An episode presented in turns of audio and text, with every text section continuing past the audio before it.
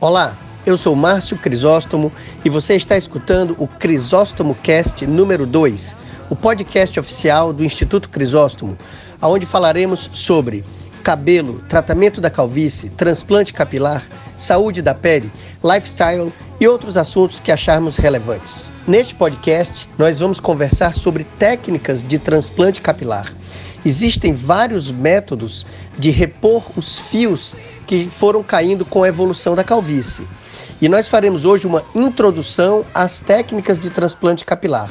Será uma introdução mais superficial, um pouco de história, um pouco das técnicas atuais e nós vamos desenvolvê-las mais a fundo em outros podcasts específicos para cada técnica e com convidados especiais. E hoje eu estou aqui na companhia do William, nosso roteirista, co-roteirista, que eu também participei desse roteiro, editor e produtor do nosso Crisóstomo Cast. Vamos começar assim, doutor, mais um Crisóstomo Cast.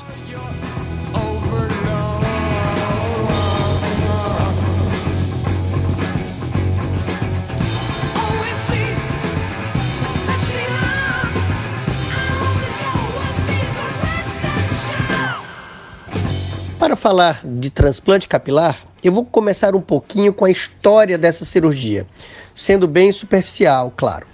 Bom, em 1959, um dermatologista de Nova York, Dr. Norman Orentreich, ele detectou que os fios da área posterior da cabeça, posterior e lateral, eles eram diferentes dos fios da região superior, essa região onde normalmente a gente desenvolve a calvície. E com isso, ele criou o princípio da dominância da área doadora, ou seja, que os fios que nós retirávamos aqui de trás e colocávamos na região da frente, na área calva, eles mantinham a característica da área doadora, ou seja, eles não sofriam mais os efeitos da calvície. E ele foi a primeira pessoa que teve esse insight, e isso foi uma revolução, ou seja, depois dessa descoberta, digamos assim, é, todo o transplante capilar passou a se desenvolver. Bom, antes dele, outras pessoas fizeram transplante capilar. No Japão, Dr. Okuda, e mesmo antes, no século XIX, mas foram poucos relatos, poucos registros na literatura, e então nós consideramos o Dr. Norman Orentreich, em 1959, e essa descoberta como a pedra fundamental, o marco que gerou todo o desenvolvimento do transplante capilar. Como é que ele realizava o transplante capilar nessa época?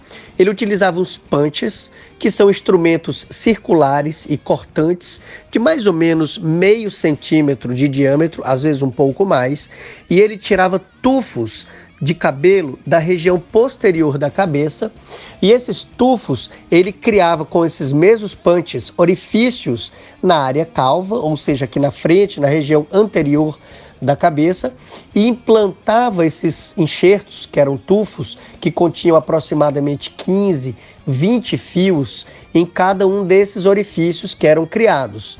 Então dá para entender que a cirurgia era bem diferente do que é feito atualmente eram punches de, de, de tufos muito com um número muito grande de fios implantados e com um distanciamento entre eles para que pudesse cobrir uma área razoável de calvície.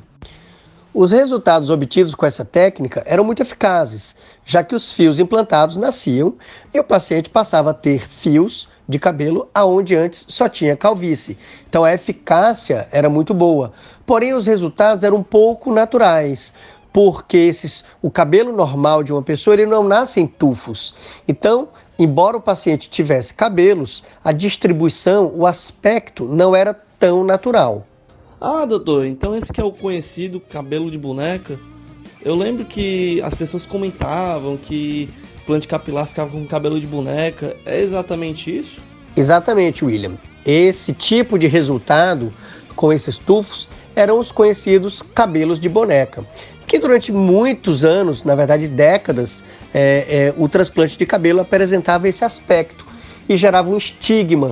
As pessoas, muitos diziam, olha, eu prefiro ter uma calvície do que um cabelo que fica artificial. Que fica parecendo um cabelo de boneca. Mas na verdade, isto é passado. Com as técnicas atuais, já há muitos anos, é, esse tipo de resultado não existe mais.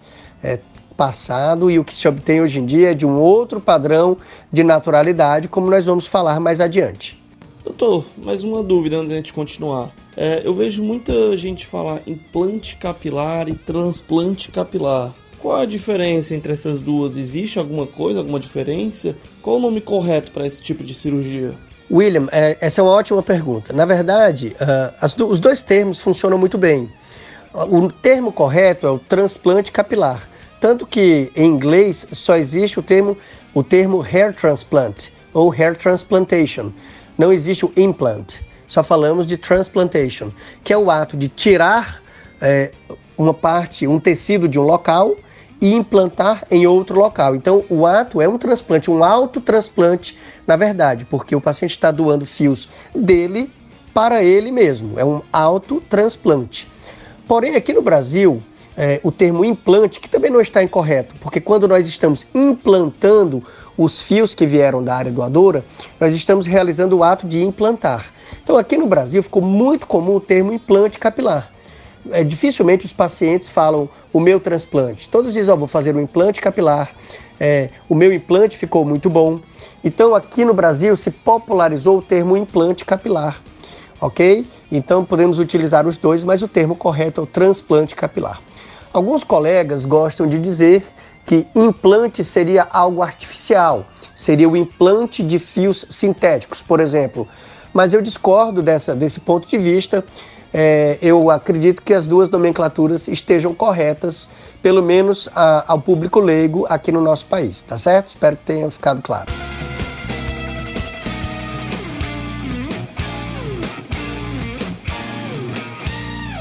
Então, continuando, uh, durante muitas décadas, esse tipo de cirurgia é o que foi utilizado no transplante capilar, ou seja, os tufos, os punches, da técnica descrita pelo Dr. Oren Trench. E isso foi uma revolução no tratamento da calvície. Embora o aspecto não fosse tão natural, isso, essa cirurgia foi realizada demais e os pacientes ficavam muito felizes. Eu mesmo tenho alguns livros antigos dessa época e é, e é muito interessante ver como eles descrevem, abre aspas, o enxerto perfeito, the perfect graft. Eram enxertos assim que hoje seriam inaceitáveis, contendo vários fios. Então, as cirurgias descritas eram muito diferentes do que nós fazemos hoje, tão delicadamente, com microscópios. Mas, William, é muito interessante você ver isso. Uh, a medicina evolui muito. Tem uma frase que eu gosto que é: a medicina é a ciência da, das eternas verdades transitórias. E nada mais certo do que isto. A, a, a nossa certeza hoje amanhã ela, é, ela não é mais tão, tão certa. Ela muda muito. Claro que a gente tem um padrão de desenvolvimento de medicina baseada em evidências atualmente é, muito avançado. Mas é interessante ver essas histórias do passado. E o que aconteceu é que na década de 70, um outro tipo de. várias tentativas foram realizadas para o problema da calvície, para você ver como, como isto sempre chamou a atenção dos cirurgiões e sempre foi importante. Então, na década de 70, é, foi descrito um, um tipo de procedimento que era um retalho. O que é um retalho? Você corta uma faixa de pele, aí não são mais tufos, é uma faixa completa como um retângulo, e você roda esse retângulo da parte de trás da cabeça e ele encaixa completo aqui na linha de frente. Então ele tirava um retalho, imagina assim, um, um retângulo de 12 centímetros por 3 centímetros de largura, mais ou menos, e ele rodado para a região anterior da cabeça. Aquele cabelo vinha completo. Então a densidade era muito interessante e a naturalidade de distribuição dos fios também. Mas uh, ficava uma cicatriz bem na frente do, do, desse tipo de cirurgia que era muito perceptível. E o principal nome dessa técnica foi, foi o doutor José Juri, da Argentina. Né? Ele ficou muito conhecido por esses retalhos, que é, foi uma técnica muito utilizada, mas que também tinha suas limitações cirurgias muito grandes, muito extensas, com descolamentos muito extensos. E também, um pouco depois, é, foram descritas algumas reduções de área calva. Imagine você que o paciente tem aqui na parte superior da cabeça uma área calva que tem uma largura de 8 centímetros. Então imagine, se a pele tinha elasticidade, os cirurgiões retiravam um fuso de pele de mais ou menos 4 centímetros, às vezes mais, dependendo da elasticidade, e aquela área que era de 8 centímetros, ela se reduziria a 4 centímetros, facilitando assim o tratamento com os punches no que sobrava. Porém, ficava uma cicatriz aí no meio e nem sempre essa cicatriz ficava boa, ela alargava. Então, para você ver quantas tentativas foram feitas até se chegar nas técnicas atuais. Doutor, mas e quando foi que ele passou a ser mais natural? Quando foi que teve essa mudança para ser como ele é mais ou menos hoje? Calma, William, eu já ia chegar lá agora. Esse é exatamente o próximo passo. Uh, veja só, na frente dessas cicatrizes que eu falei que ficavam da técnica de júri, ou seja, uma cicatriz bem na frente do cabelo, da linha de implantação de fios, que era perceptível, uh, um cirurgião muito inteligente teve a ideia de partir aqueles tufos, os enxertos de Orentrage, que eram tufos de 14, 15, 20 fios, ele teve a ideia de partir aqueles enxertos e transformar em micro enxertos, contendo 3, 4 fios que eram mais naturais, e distribuir esses enxertos na frente dessa cicatriz para camuflá-la e deixar o resultado mais natural. Isso foi uma ideia muito interessante e foi a base do que veio a seguir na década de 80, que foi a seguinte questão. Bom, se esses micro e mini enxertos eles nascem na frente da cicatriz, por que não fazer uma cirurgia completa utilizando apenas micro e mini enxertos? E assim começou a ser feito. E aqui cabe uma menção muito importante, porque é um orgulho para o nosso país. Um dos pioneiros mundiais nessa técnica, ou seja, na utilização somente de micro e mini enxertos para o tratamento da calvície é um brasileiro de Porto Alegre, o Dr. Carlos Oscar Wibel, que por muitos é considerado o pai ou um dos pais do transplante capilar moderno, o que nos enche de orgulho porque é um brasileiro. Eita, mas que honra para o nosso Brasil, hein? Eu vejo que aqui tem muitos pioneiros de cirurgias plásticas. O, é, você até inclusive trabalhou com o Dr. Pitangui, que era conhecido mundialmente. O Dr. Pitangui fazia implante capilar? Olha, William, é, realmente o nosso país é cheio de pioneiros. Uh, respondendo a sua pergunta, não, o professor Pitangui, pessoalmente, ele não realizava o transplante capilar, mas ele via a importância dessa cirurgia e ela era oferecida no hall de cirurgias que, realiza que eram realizadas tanto na sua clínica como no serviço da Santa Casa, para o tratamento não só da calvície, alopecia masculina e feminina, mas também para a reparação de queimaduras, de cicatrizes. E o responsável por esse serviço na clínica do professor Pitangui era o Dr. Henrique Radvansky, que foi um dos meus professores e que, por acaso, era também sobrinho do professor Pitangui. E vendo a importância do transplante capilar na cirurgia plástica, o professor pediu que o Dr. Henrique eh, se especializasse no, nessa, nessa, nesse tipo de cirurgia e desenvolvesse o serviço na sua clínica. Então era assim que se realizava na clínica do professor Pitangui. Mas continuando o que você falou em relação aos pioneiros, realmente no transplante capilar nós temos muitos pioneiros que são do Brasil. Várias técnicas foram desenvolvidas aqui no nosso país, vários avanços nessa cirurgia foram desenvolvidos, desenvolvidos aqui no nosso país e continuam sendo desenvolvidos. Então, a cirurgia plástica brasileira e a dermatologia também, porque no Brasil o transplante capilar também é realizado por dermatologistas. Então, os nossos especialistas são muito, muito conhecidos fora do nosso país pelo, pela qualidade do, das suas cirurgias e também pela criatividade e pela invenção de novas técnicas e avanços da nossa especialidade. Realmente o Brasil tem muito destaque nisso.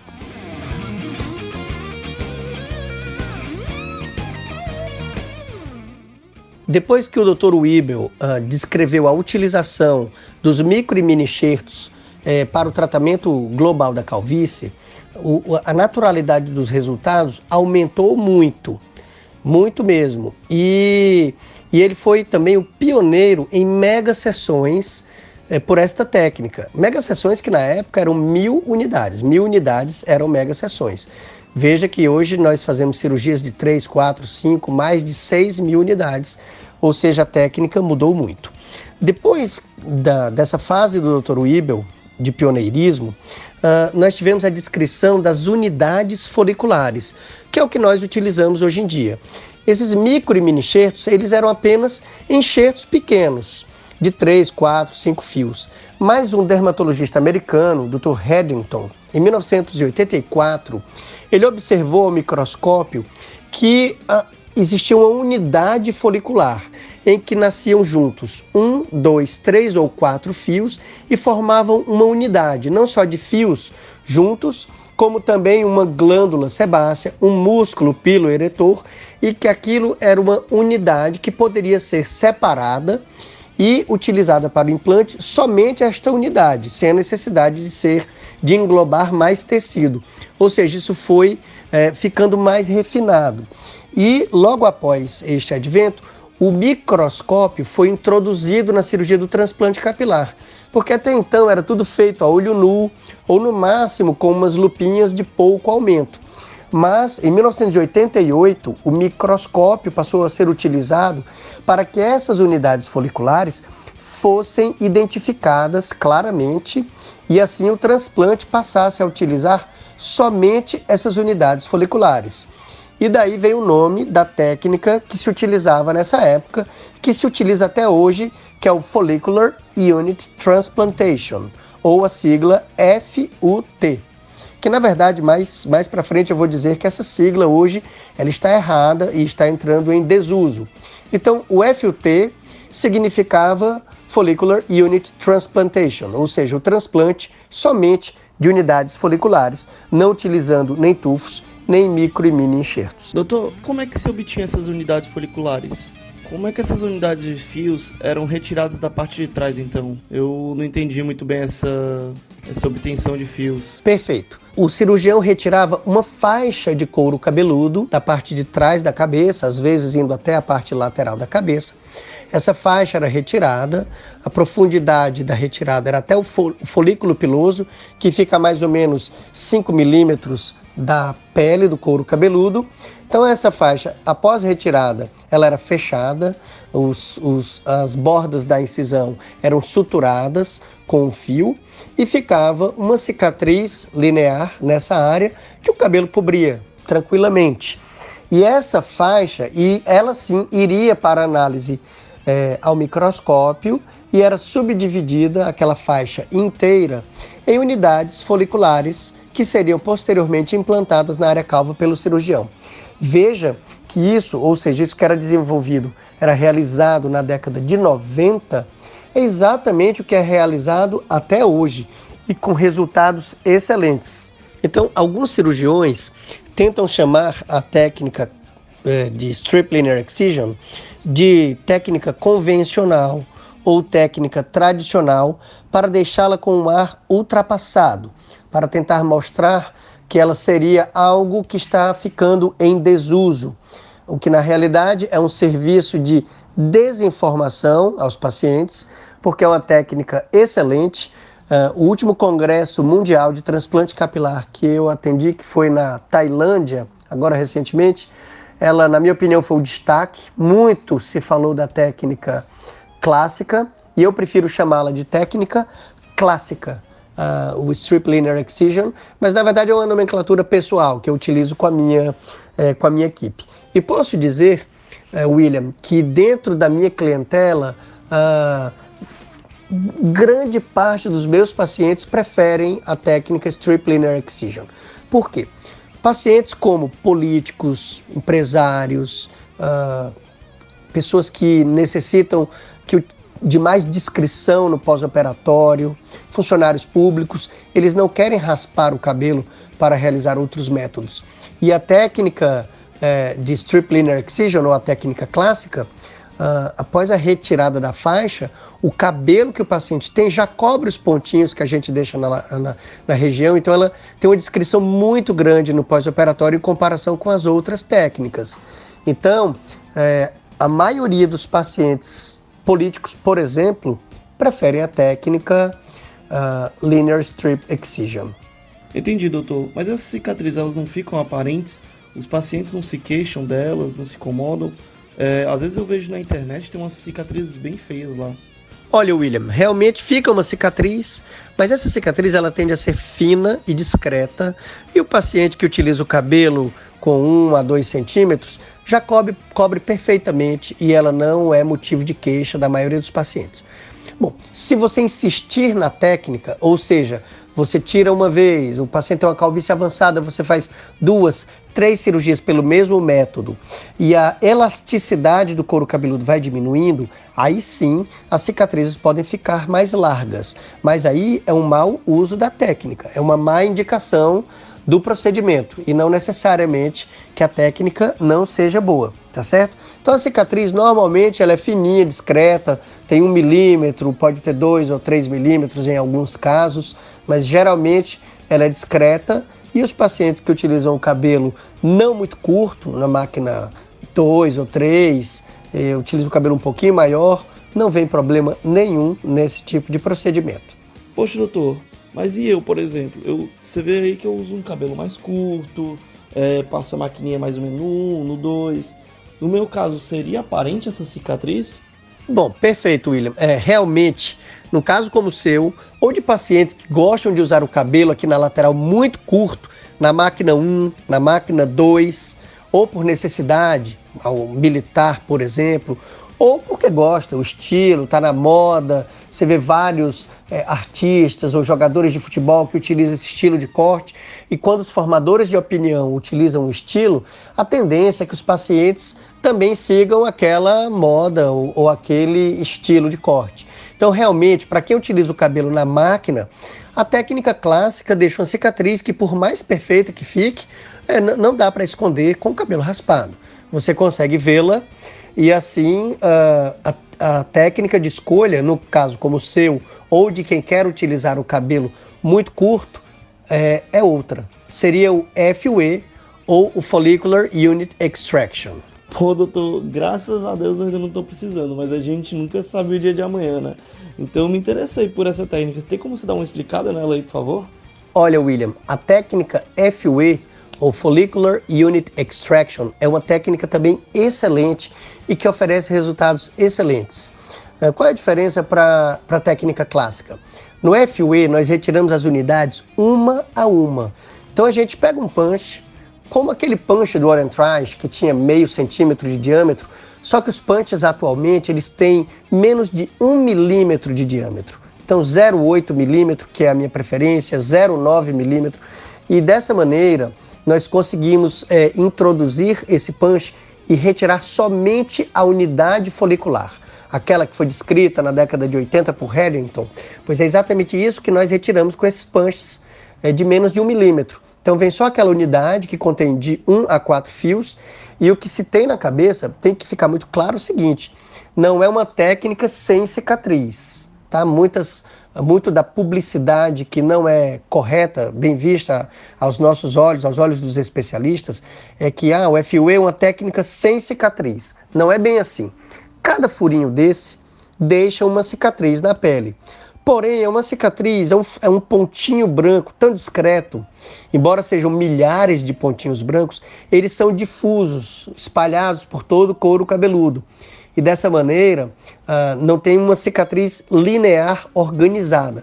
Imagina que você tem um agrupamento de pessoas, você tem 50 pessoas espalhadas assim em um ambiente. É uma forma de você visualizá-las, elas estão todas separadas. Se você pegar essas 50 pessoas e formar uma fila bem no meio do ambiente, uh, elas se, se tornarão muito mais visíveis, é muito mais fácil você ver aquela linha organizada do que uma coisa difusa. Então as cicatrizes do FUE ficam difusas no couro cabeludo e dessa maneira o paciente pode utilizar o cabelo curto, máquina 2, máquina 3, e você não consegue percebê-las. Ah, claro que isso depende do tamanho do punch que é utilizado. Então existem, existe FUE que é feito com punch de mais de um milímetro. 1.1, 1.2. E dessa maneira a cicatriz resultante é maior e pode ser perceptível. Nós utilizamos sempre punches abaixo de 1 milímetro, que acredito seja a preferência dos maiores, dos, da maioria dos colegas especialistas que realizam FUE rotineiramente. Então, não é uma técnica sem cicatriz, mas as cicatrizes são difusas e de pouca visualização. Então, para você, agora você não está precisando, mas espera passar um pouco o tempo, você vai ver que sua hora pode chegar, viu? E aí, no seu caso, querendo utilizar esse estilo de corte de cabelo, a indicação pelo FUE seria mais interessante. Bom, doutor, pelo que eu entendi, então, a diferença basicamente entre as duas é que na técnica clássica vocês tiram uma faixa do couro cabeludo e fica uma cicatriz. E na UFUE as unidades são tiradas uma a uma, evitando que fique essa linha, digamos assim. É somente essa a diferença? Então por que não tratar todos os casos com FUE, que não deixa essa cicatriz? É, William, realmente a diferença básica é essa. Na técnica clássica, nós retiramos uma faixa e fica uma cicatriz que o cabelo cobre, como eu já falei.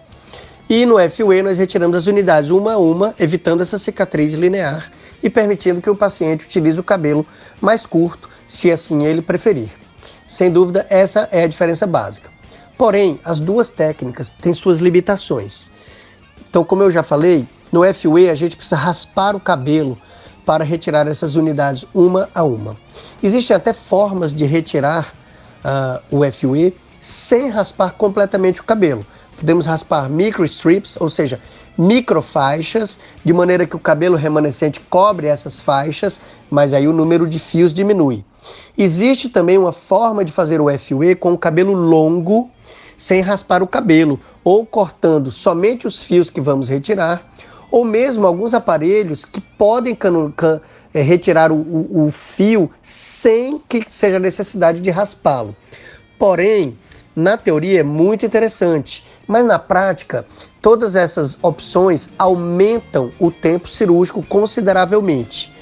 Então, o resultado: ou nós temos um número de fios obtido menor e, consequentemente, um menor resultado estético, visual, ou nós teríamos um tempo cirúrgico muito maior para a obtenção desses fios.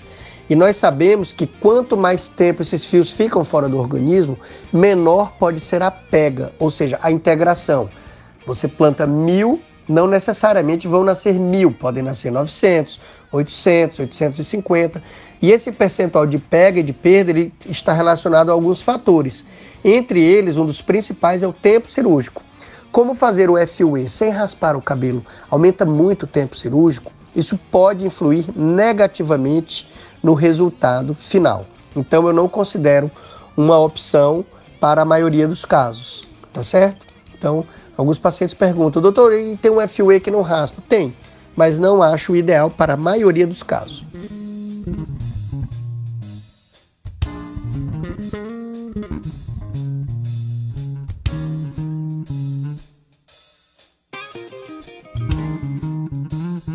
Voltando para as limitações de ambas as técnicas. Na técnica clássica, chega uma hora que o couro cabeludo não tem elasticidade. Você não consegue tirar mais, porque se tirar, as cicatrizes seriam alargadas. Nesse momento, o ideal é migrar para a técnica FUE.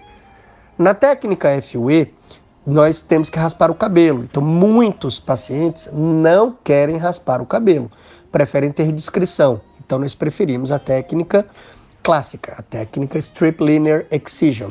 Um outro ponto interessante de limite da técnica FUE é a densidade do cabelo.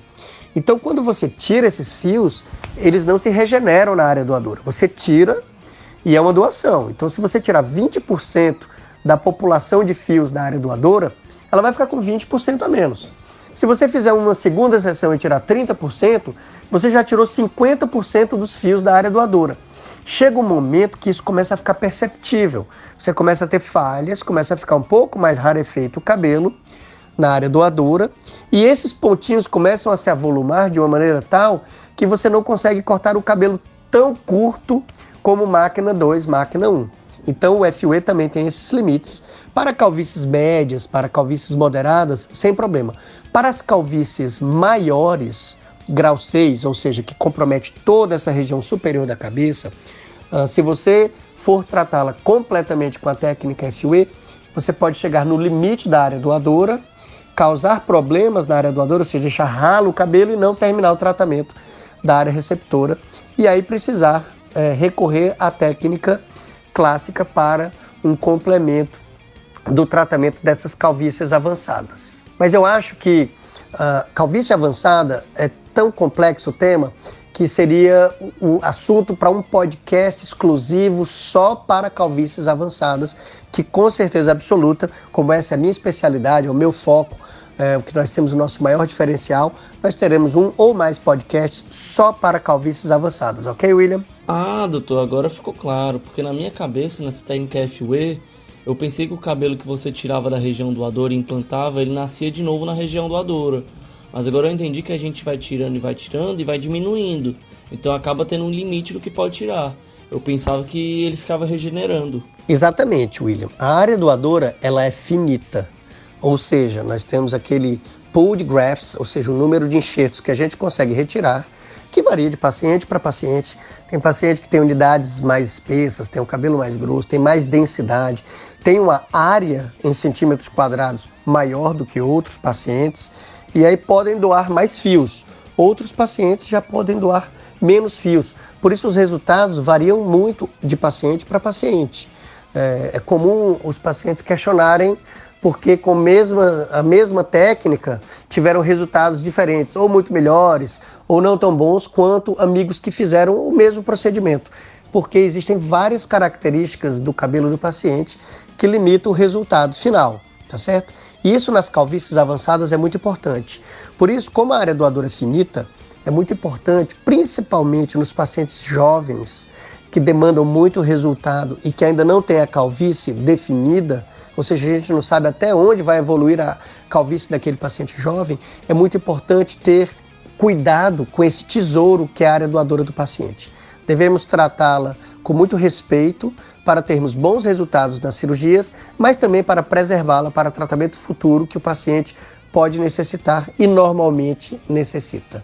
Mas isso já seria um tema para um outro podcast, William. A calvície no paciente jovem. Sou jovem, posso tratar minha calvície? É, doutor, tô vendo que tá saindo muito tempo para muito podcast. Acredito que não vai faltar assunto daqui para frente. Mas me tira uma dúvida: e se o paciente tiver uma calvície muito grande faltar cabelo? É, a, a, o que ele tem aqui na lateral e na parte de trás não for suficiente para fechar a calvície? É, como é que faz? Como é que procede nesse, nesse caso?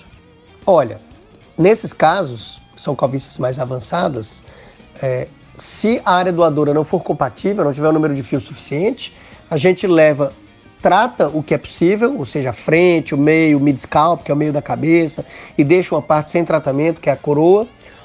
Ou nós podemos também utilizar fios de outras partes do corpo, como a barba, como o tórax. Então, todos os fios podem ser utilizados para o tratamento da calvície. Mas eu preferiria deixar esse tema para aprofundar mais, tanto calvícies avançadas como o Body Hair Transplant, que é o transplante de fios do corpo, em outra, em outra sessão, em outro podcast. Eu acho que aqui nós já demos muitas informações é, sobre um pouco do histórico do transplante capilar, as técnicas principais que utilizamos hoje em dia, a técnica clássica, que é o Strip Linear Excision, e a técnica FUE, que é o Follicular Unit Extraction.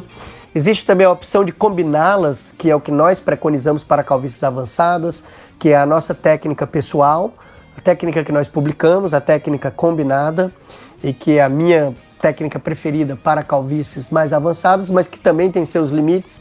Então eu acho que essas técnicas mais específicas, esses outros temas, nós poderíamos abordar em podcasts específicos.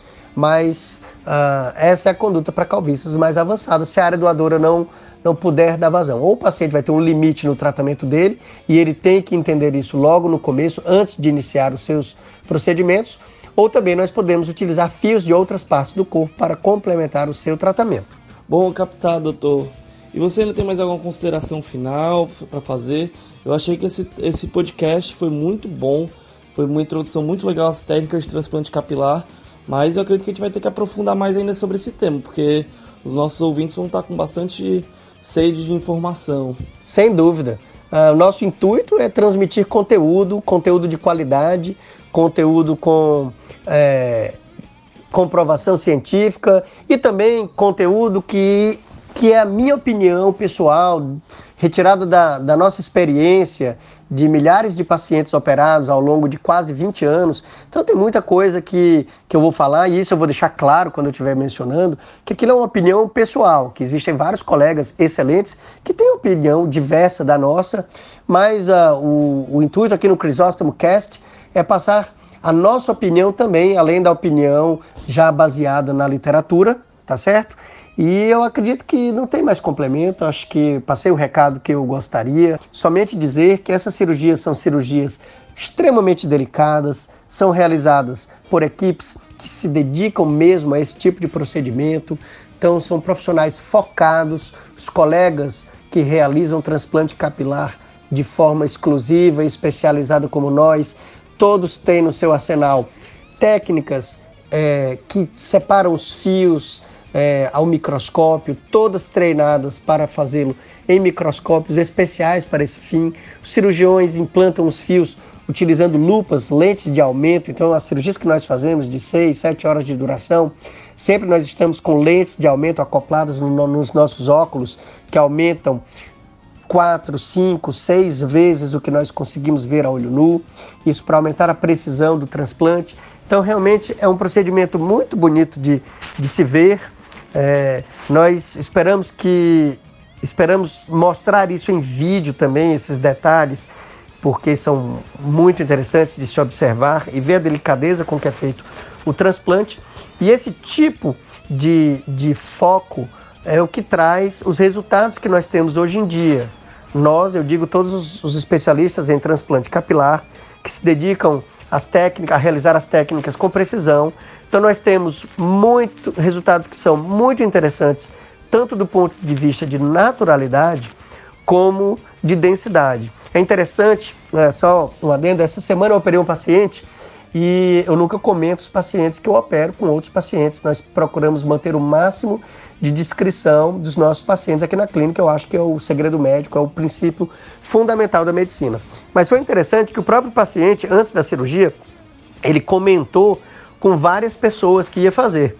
E depois ele veio me dizer no dia da cirurgia, assim, doutor, o senhor não me disse nada, mas quando eu comentei que ia fazer cirurgia, apareceu careca de ex-careca de todo lado. Vários amigos meus que tinham feito eu não sabia, inclusive dois parentes próximos, meu sogro e meu genro já tinham feito e eu não tinha percebido e nem sabia que eles tinham feito. Então, só descobri depois. Ou seja, é interessante ver como é a, a naturalidade que nós obtemos hoje em dia. Então, às vezes, mesmo parentes não percebem que a cirurgia foi realizada. Muito diferente do que era feito inicialmente por pioneiros como o Dr. Oren Trash e, e, e, os retalhos. Então, o, tanto o Strip Linear Excision como o FUE hoje em dia oferecem resultados muito, muito, muito interessantes. Esse é o fechamento é, a, a, mensagem que eu queria deixar para os pacientes, o take home message, seria que uh, deixa a cargo do profissional escolher a melhor técnica para os seus casos. Não se influenciem por conhecimento adquirido em internet ou conhecimento parcial. Por exemplo, o que, que eu chamo de conhecimento parcial? Um especialista que só realiza um método, ele é muito favorável somente àquele método. E então, cuidado com opiniões parciais e deixem que o especialista possa orientá-los e guiá-los na decisão da melhor técnica para o seu caso. E após isso, é aproveitar os novos fios de cabelo. Obrigado. Esse foi o nosso Crisóstomo Cast número 2, especial de introdução às técnicas de transplante capilar. Até a próxima terça. Pô, doutor, muito bom esse nosso segundo Crisóstomo Cast, deu para aprender muita coisa. Eu mesmo que trabalho aqui na clínica saí com muito mais informação do que quando eu comecei aqui a gravação. É muito legal mesmo. E tô ansioso para a gente continuar fazendo novos Crisóstomos Casts, é, apresentando as técnicas, esclarecendo mais as dúvidas do público, do, do, do pessoal que está nos ouvindo. Siga nossas redes sociais, o nosso Facebook é Instituto Crisóstomo, o nosso Instagram é arroba instituto.crisóstomo, o Instagram do nosso centro de ensino é arroba Crisóstomo Academy, o Instagram do Dr. Márcio é arroba Dr. Márcio Crisóstomo, o meu, William WPDA, E foi um prazer estar com vocês nesse segundo Crisóstomo Cast. Na próxima terça-feira tem mais, com novos assuntos, novas dúvidas sendo esclarecidas. E bem, é isso. Muito obrigado, gente. Um abraço. Tchau, tchau. Hmm.